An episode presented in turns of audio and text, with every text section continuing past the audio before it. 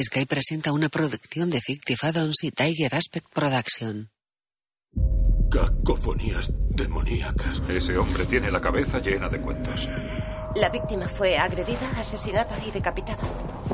No voy a dejar mi hogar y eso es lo que querrá el médico. Le dio un puñetazo a Gil Durode. ¡Michael Lennox, tu barco! 300.000 toneladas de hielo y nieve, enterrados para siempre.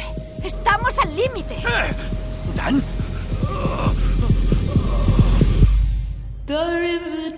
Con Richard Dorber, Sophie Gravel, Darren Boyd, Edwin Endre, Michelle Fairley, Sienna Guillori, Björn Hilur Harrelson, Mia Hexen, Brian McCarthy, Alexandra Moen, Luke Treadaway y Dennis White.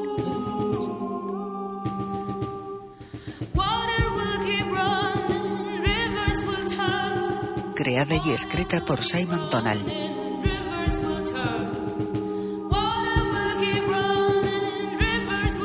Trevor Hopkins.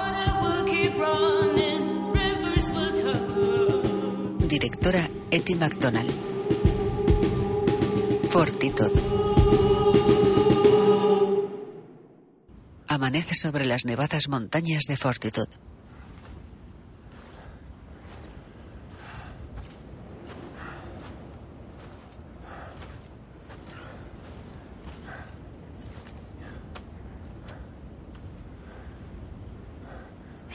Estoy viendo al oso. Carga con algo. El hombre mira por unos prismáticos. Es una cría de reno.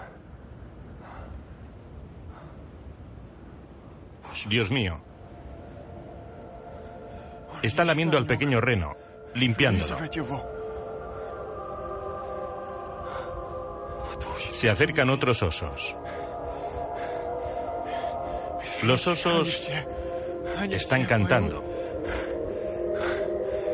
Cantando juntos. El hombre se aparta los prismáticos, tiene los ojos cerrados y llora sangre. Todo ha sido perdonado. Todo es amor. En un hospital, Dan yace intubado en una camilla. Dan sufre una intoxicación etílica aguda. Aún tiene restos de etilenglicol en la sangre. Anticongelante, refrigerante. No estoy seguro.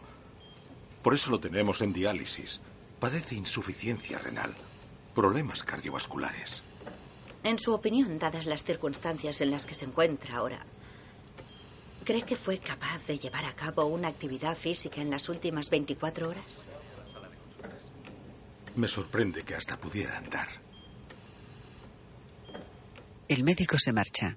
Eric rodea la camilla.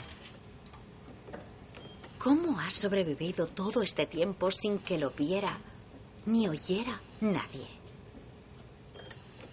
¿Tendrá algo que ver con el asesinado? Lo averiguaré. Él viste el uniforme policial.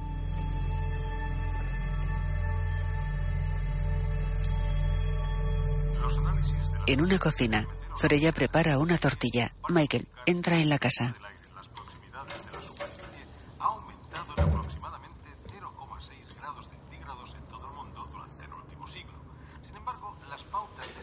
¿Cómo está? A flote. Es horrible. Es como una agresión a un ser querido. Quizá termine hoy la instalación eléctrica y pueda acabar el resto mañana. Saúl ya tiene el cable y encontraré Michael. un sonar de segunda mano. Oye, no hay dinero para un sonar. Han salido todos los barcos de la flota. Están usando los datos, mis datos, ganando dinero. El Muriel está acabado. Tengo que salir a pescar esta semana.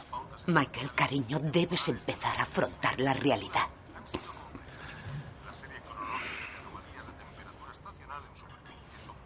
Lo hago. ¿Estás bien?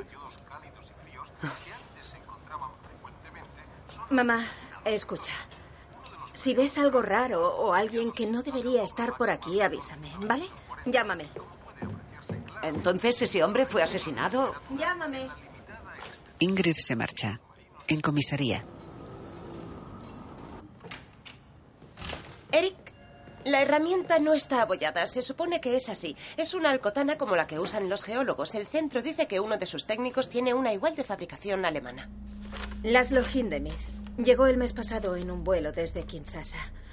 Alquiló una casa en la carretera del aeropuerto, Amundsen 25. Vamos allá. Un coche patrulla circula por una carretera. Hindemith trabaja en el Departamento de Geología del Centro de Investigación, pero no está adscrito al centro. Es un investigador independiente, autónomo, sin contrato. ¿Qué investiga? Nadie lo sabe. Estacionan frente a una vivienda.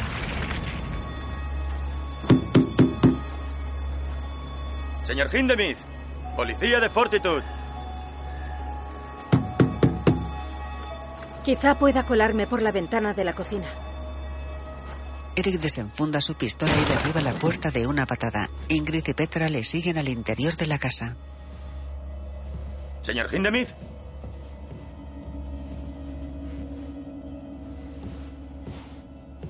Cruzan el salón principal.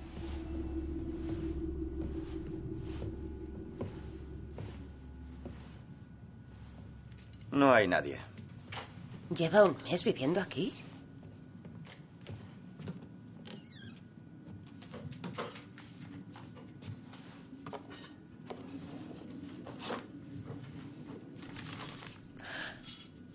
Eric. Aruamo es donde Hindemith trabajaba. El Congo. Mostaza. Mostaza y salsa de chili. Pero no hay salchichas. Especias picantes y condimentos. Ese tipo de comida suele ser síntoma de depresión. La gente necesita ese chute para sentirse viva. Ingrid entra a un dormitorio. Hay un bote de pastillas vacío sobre la cama.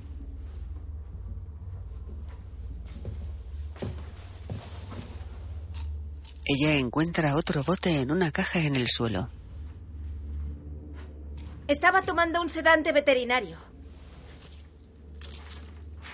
Coge un cinturón que hay sobre la cama. Se fija en la hebilla. Tiene la forma de la letra R. Ingrid palidece.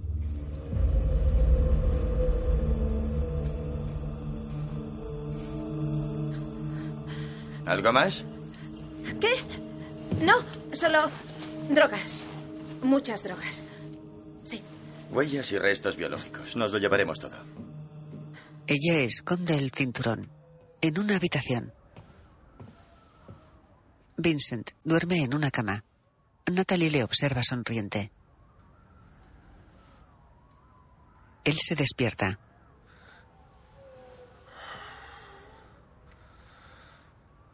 No vayas hoy. Ella se inclina sobre él y le besa en los labios. He quedado con un feto de reno hermafrodita. Así que me dejas. Claro que te dejo. Creía que habías terminado con esas biopsias. Con esos renos. Creía que ya no te quedaban fetos. Quedan pocos. Ella se marcha.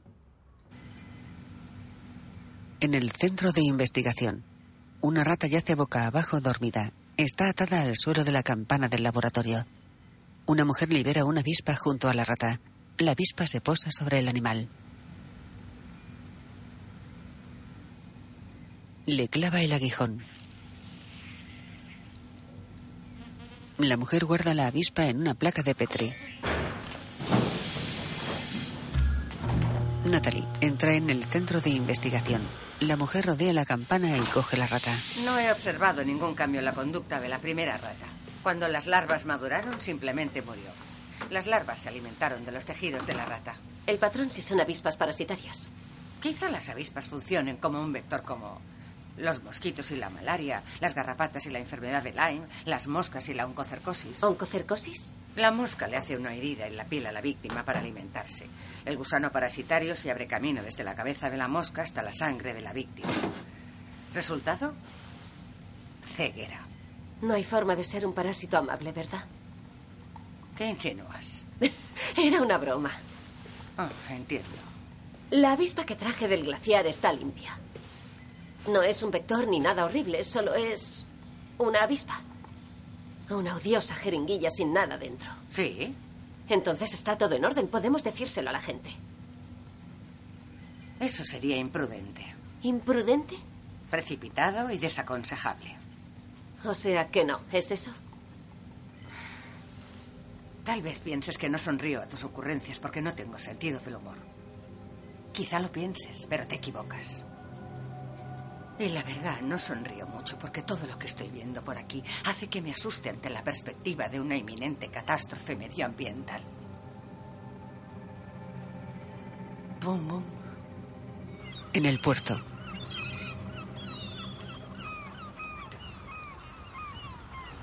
Michael trata de reparar partes de la cubierta de su barco. ¡Ah! ¡Mierda! ¡Mierda! ¡Ah! ¡Mierda! Se sienta frustrado en el suelo. Llega Lamont.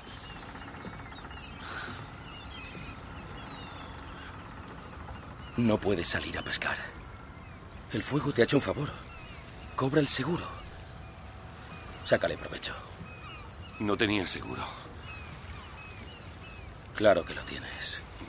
Michael. Lo di de baja. No me lo dijiste. ¿Habría importado que te lo dijera, eh? Michael le mira furioso. Lamont.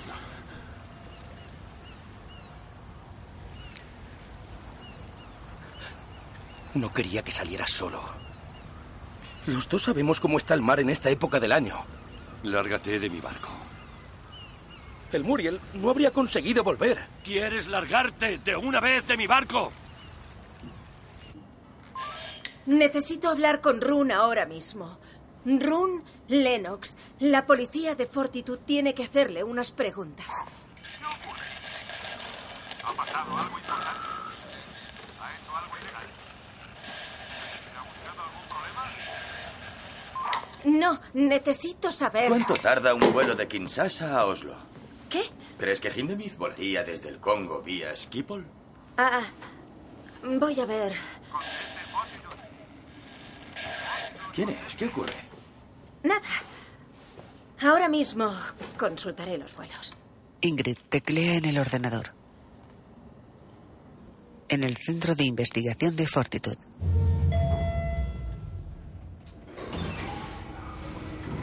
La gobernadora baja de un ascensor. Now I know I've got to run away. I've got to get away. You don't really want any more from me to make things right. You need someone to hold you tight. No estoy seguro de que este sea el entorno adecuado. Es el único entorno adecuado. Estaría más cómoda en mi hospital. Mientras no se determine la esterilidad patogénica de la paciente, mi obligación es retenerla. ¿No es cierto, señora gobernadora? El comité de especialistas del continente lo acordó así, sí. ¿Y le parece aceptable? ¿Mantenerla como una rata en una caja de metacrilato? El sujeto se encuentra en estado comatoso vegetativo irreversible. Lo siento, gobernadora. Si yo hubiera tomado parte en esa conversación, nunca habría accedido a esto. El médico se marcha furioso.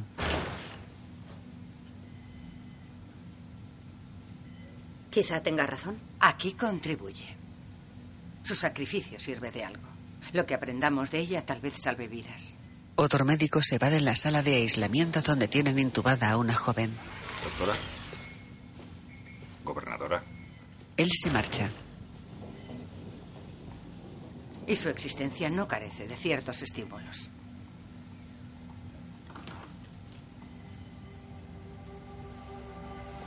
La gobernadora observa pensativa a la joven.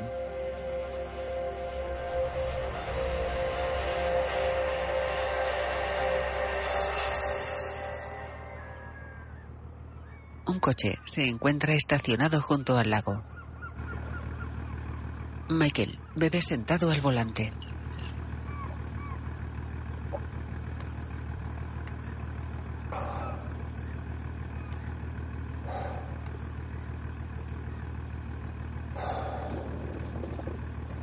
Observa extrañado por el espejo retrovisor y descubre una bengala surcando el cielo.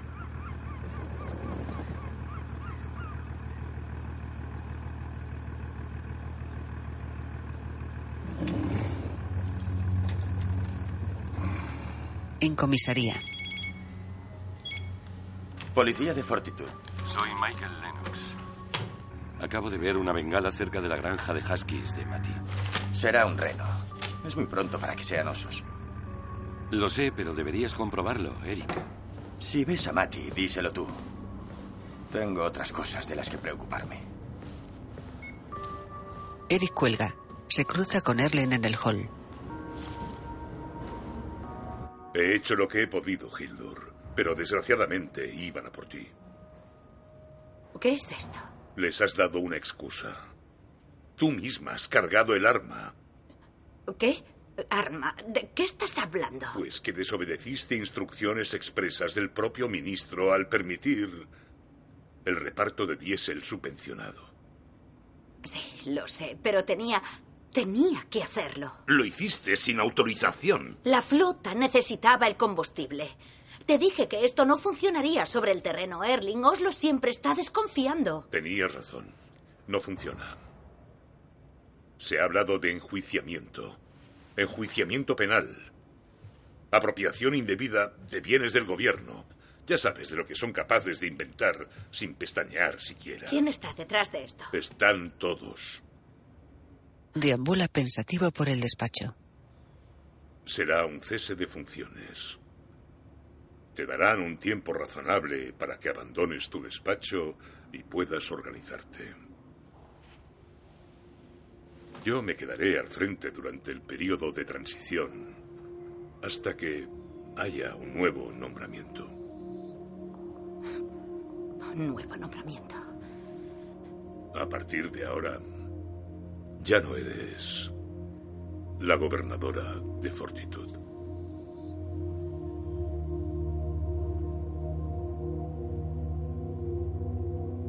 Me voy a mi despacho. Tienes que asimilar todo esto.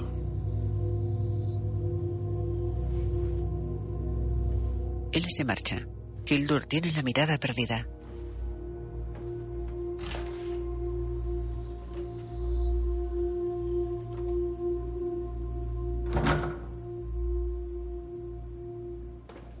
En casa de Michael, Freya manipula un rifle en la cocina. Hola. Eh, mamá. Hola. Rune está tonteando con una chica. Es natural, ¿no crees?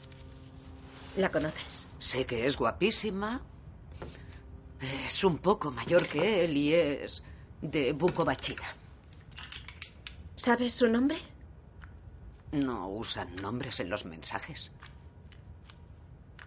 ¿Lees sus mensajes? No, Ingrid. Les leo el pensamiento con mis poderes telepáticos. Tengo que encontrarla. ¿Han hecho algo? No. Siempre se reúnen al SM. Deduzco que es el sol de medianoche.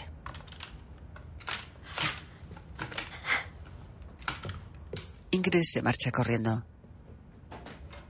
En el bar, Laszlo Hindemith. Geólogo, llegado recientemente al centro de investigación. ¿Conoce a alguien al señor Hindemith? Es el cadáver sin cabeza, Eric. ¿Le conoces? Dijisteis que no fue mi quitanieves lo que le cortó la cabeza. Era un corte limpio. No fue tu quitanieves, Lars. Las pruebas forenses lo demuestran. Forenses. Querrás decir Petra y sus pinzas de las cejas. ¿Qué insinúas? Pues que si el corte era limpio, se lo hicieron con una hoja de algún tipo. O sea que lo asesinaron. ¿Verdad? Ha sido un accidente de tráfico. Hace dos días estabas escondido en un glaciar. ¿Cómo cojones eres el jefe? Siéntate, Lamón. No quiero sentarme. Que te sientes. Antes contesta mi pregunta. He dicho que te sientes. Yo conozco a Laszlo Hindemith. ¿Qué? Hindemith.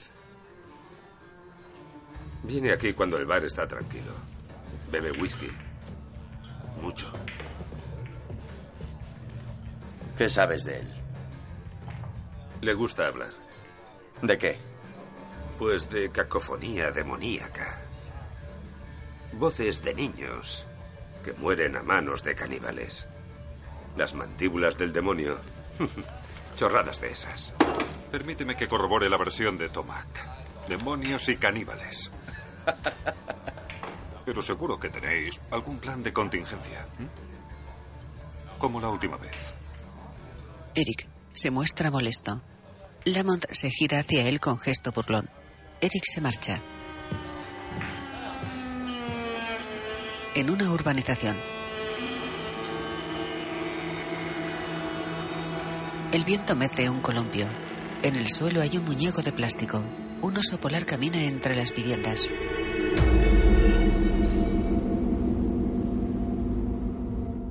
El hospital. Mientras estuviste fuera, Dan, recé para que Eric te encontrara y te trajera a casa. Aquellos sucesos horribles. No habríamos sobrevivido a ellos sin ti.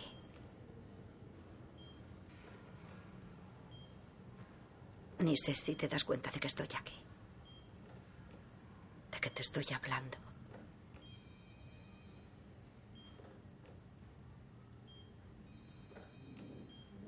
¿Recuerdas? ¿Recuerdas la pequeña maqueta que encargué? El hotel en el hielo. Con lucecitas dentro. Te reíste de mí. Dijiste que. que era como una princesa con una casa de muñecas. Entonces apreté los labios, pero tenía razón. Muchas lucecitas.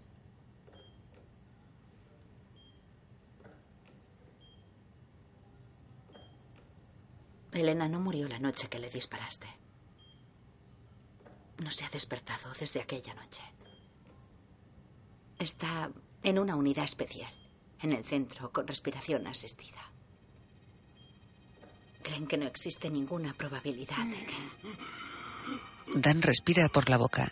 Hildur se levanta sorprendida. ¿Dan?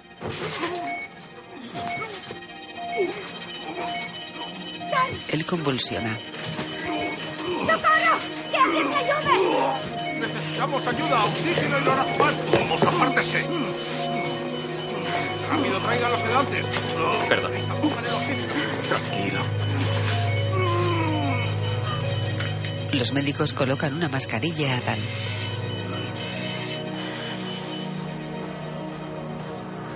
Ingrid camina por una calle. Gira junto a una casa. Se cruza de frente con una joven. Ella echa a correr. ¡Espera!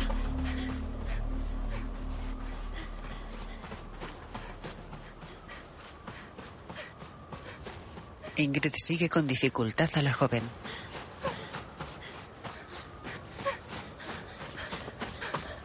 ¡Alto! ¡O disparo!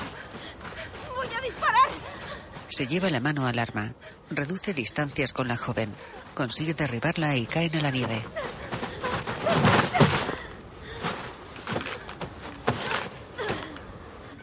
En el bar, sienta a la joven en una silla. Soy la hermana mayor de Rune Lennox. Lo sé. He encontrado esto en casa de Laszlo Hindemith, en su habitación. En su habitación llena de drogas. Nunca he estado en su casa. No me mientas. ¿Run consume heroína? No. ¡No me mientas! Pégame otra vez, joder, y te juro que te estrangulo. Se miran desafiantes. Ingrid la suelta. Vale. Solo dime una cosa. Hace dos noches, ¿estuvisteis tú y Run con Hindemith? ¿Está Run implicado en lo que ha ocurrido? Por favor. No puedes detenerme. Ella se levanta. No puedes hacerme nada sin buscarle problemas a él. Oye, espera. Por favor. ¿Por qué estabais tú y Run robando zanahorias?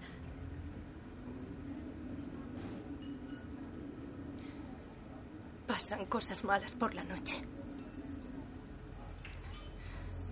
Hay que estar preparado. Y ver lo que está por venir. La joven se marcha.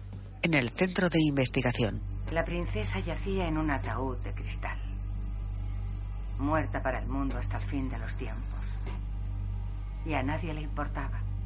Nadie se acordaba de ella. Del sonido de su voz, de su risa. A nadie le importaba. Fin. la doctora pasa un bastoncillo por la cara de la chica intubada y lo guarda.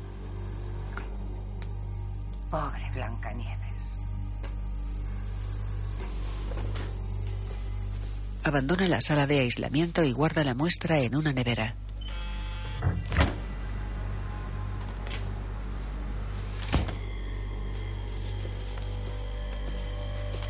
Se sienta frente a un ordenador.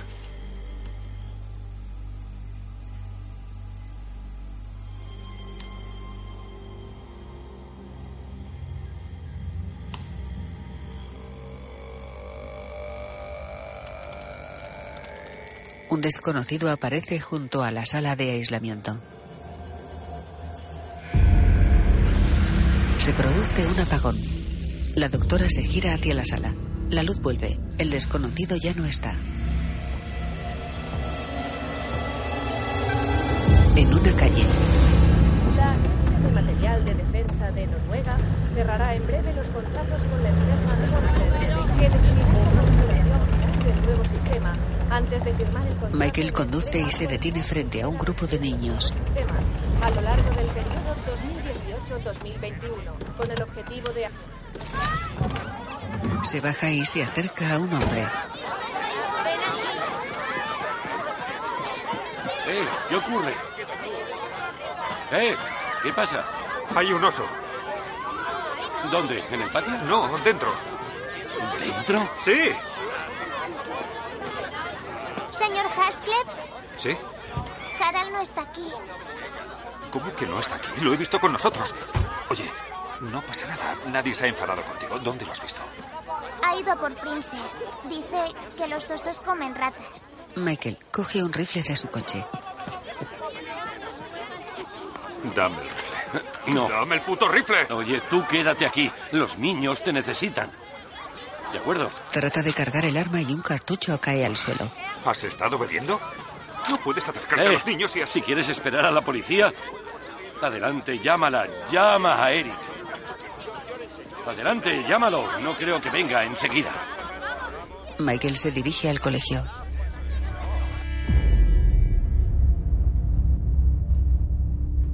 En el interior, entra en un aula con el rifle en alto.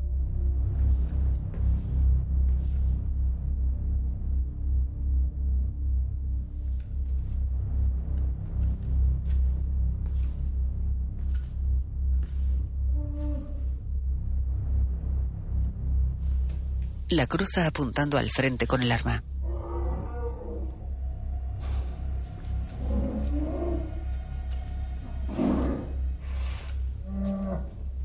Se acerca lentamente a unas rejas.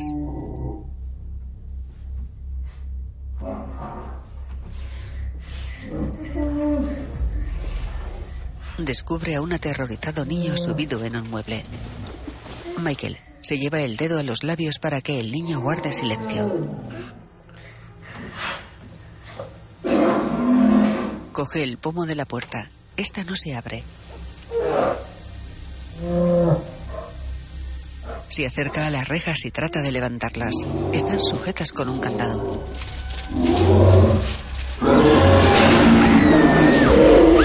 Oso empuja las rejas.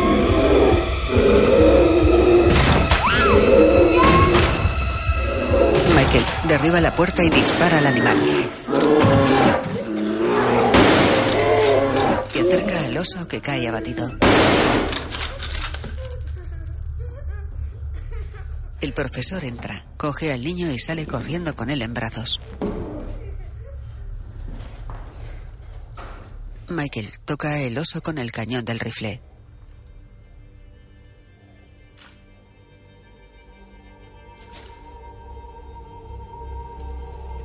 se agacha junto al cuerpo del animal.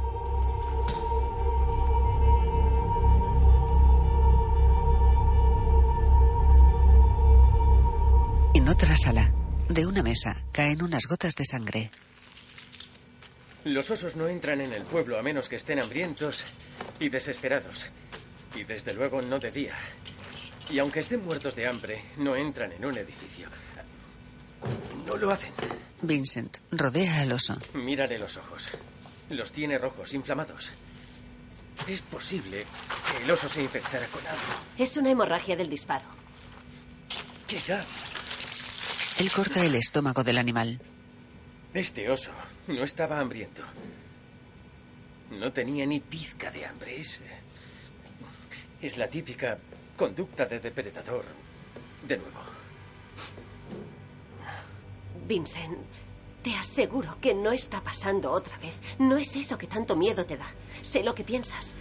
En serio, no es eso. ¿Qué? Dime qué crees que pienso. Avispas. La doctora les observa desde la puerta. Lo sé todo sobre avispas. Y sabes que han desaparecido. Lo sé. No vamos a volver a verlas, eso es seguro. Cayó el techo sobre la cueva del glaciar y se acabó todo. Se acabaron las avispas. En cuanto al oso, no sabes si su conducta era anómala por el contenido de su estómago. Creo que necesitarás uno vivo. En el despacho de la gobernadora, ella está al teléfono. ¿Quiere hablar con él? Sí. ¿No está? ¿Le deja un recado? No, no lo entiendo. Es que llevo todo el día llamando, pero volveré a intentarlo mañana. Quizá el ministro tenga tiempo para hablar por la mañana.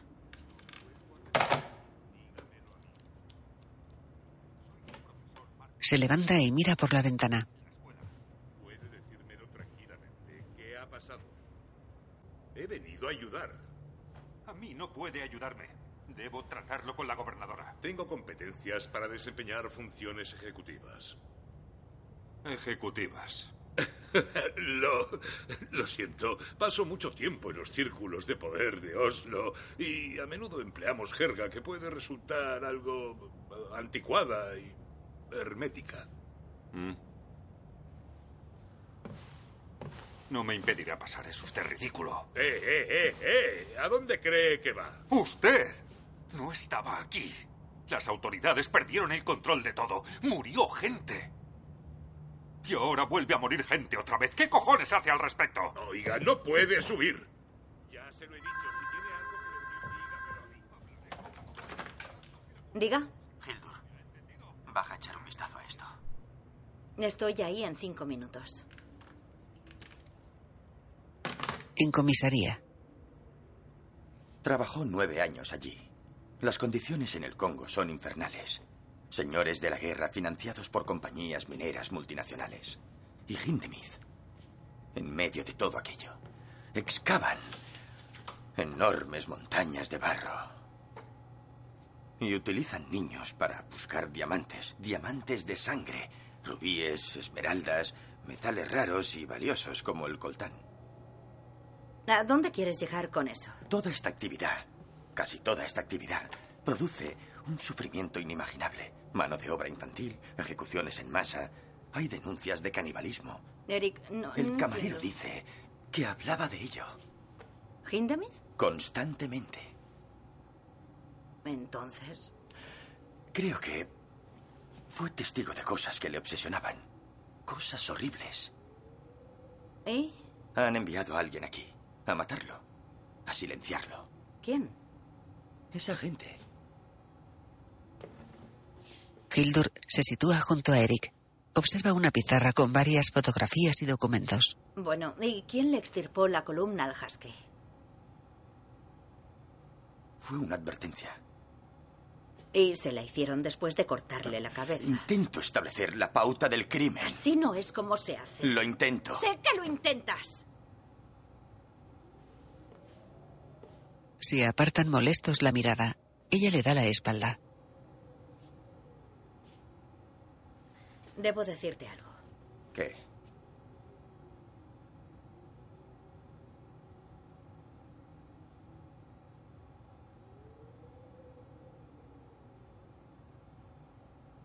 No puedo ir a casa esta noche. Tengo mucho que hacer. Dormiré en el despacho. Le besa en la mejilla y se marcha.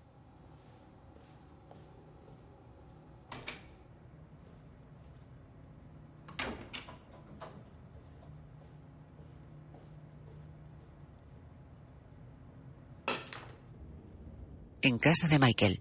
Él está sentado a oscuras con aire pensativo. No enciendas la luz. ¿Dónde estabas? Te he llamado. Ah, han pasado cosas en el colegio. ¿Qué cosas? Ven aquí. Ella se sienta en sus rodillas. Se besan. ¿Cómo estás? ¿Mm? ¿Estás bien? He tenido... He tenido problemas para tragar.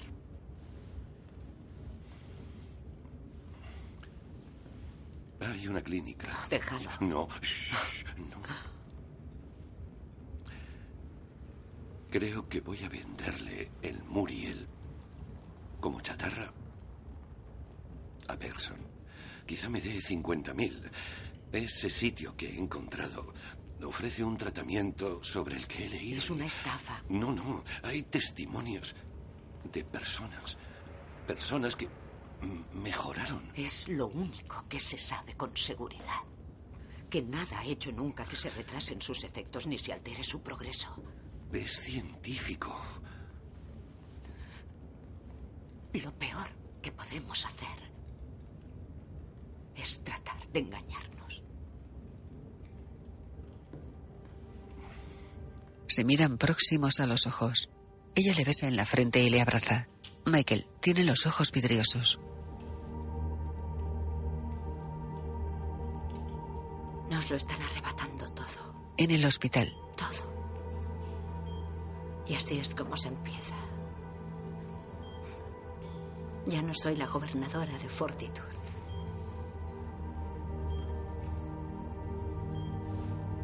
Hildur se sitúa junto a Dan y le coge la mano.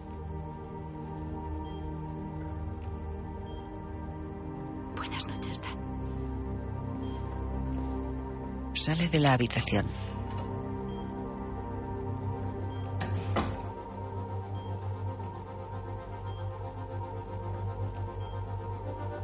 Dan abre los ojos.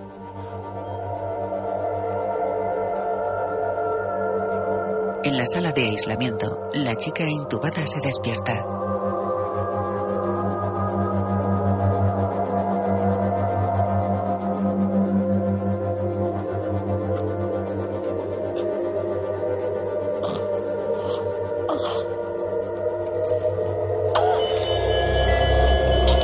Abre los ojos de par en par y trata de respirar.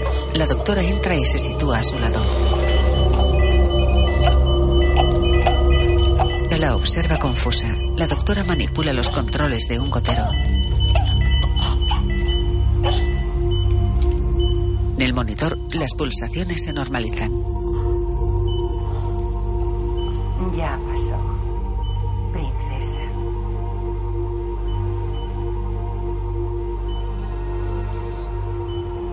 La chica cierra los ojos.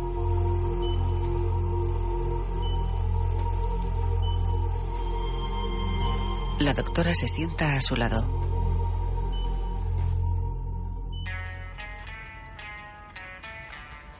En la sala de autopsias, Petra realiza unos análisis y toma anotaciones.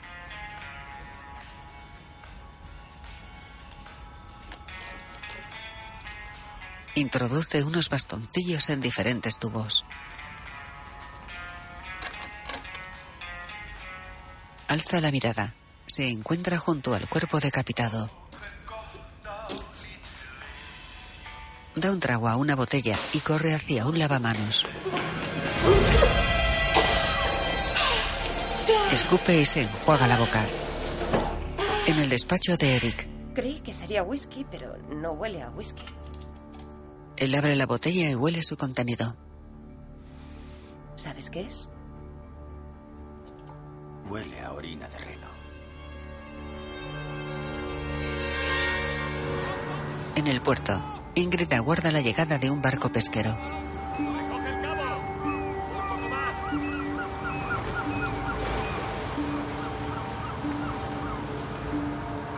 Se lo agradezco, Capitán Tana.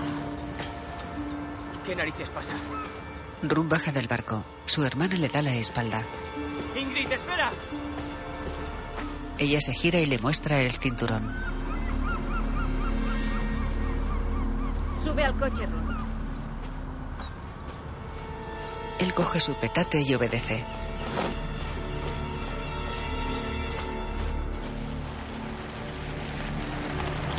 En una calle, Eric estaciona frente a una casa.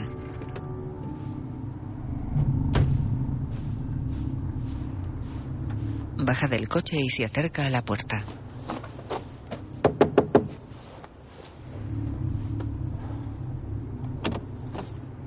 Hola, Tabrani. ¿Tienes un momento?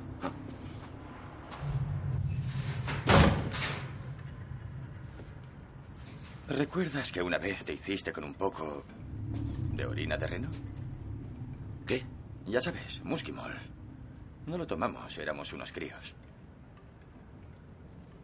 ¿Lo has probado después? No es como unas hojas de marihuana, Eric. Con eso no se tontea. Entonces tonteábamos con cualquier cosa. Ah, eso es un viaje muy serio. Puede salir muy mal. ¿Y qué? Terror, pesadillas, miedo inimaginable. Puede durar días. Algunas personas no se recuperan. Dicen que permite que tu alma se una al mundo espiritual, combatiendo a los demonios para sanar a tu tribu. Parece justo tu estilo. ¿Para qué has venido, Eric? ¿Has oído hablar de Laszlo Hindemith? No. Acaba de llegar al centro de investigación. Hace dos semanas lo abandonó y empezó a consumir cosas extrañas. Pastillas, sedantes veterinarios. No jodas. Al parecer ocultaba graves problemas de salud mental. De hecho, se estaba derrumbando. ¿Por qué me lo cuentas? Bebía orina de reno, Tabrani. Te lo he dicho, yo no lo hago. Y menos lo distribuyo. Eric asiente y señala la nevera. O sea que si abro esto y encuentro una botella, podrás darme una explicación. Eric se acerca a la nevera. Tejani se aproxima por la espalda. Seguro que aquí tienes medio litro refrescándose. Él coge una pistola y apunta al policía en la cabeza.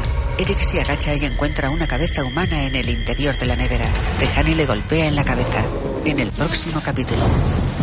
El demonio está entre nosotros.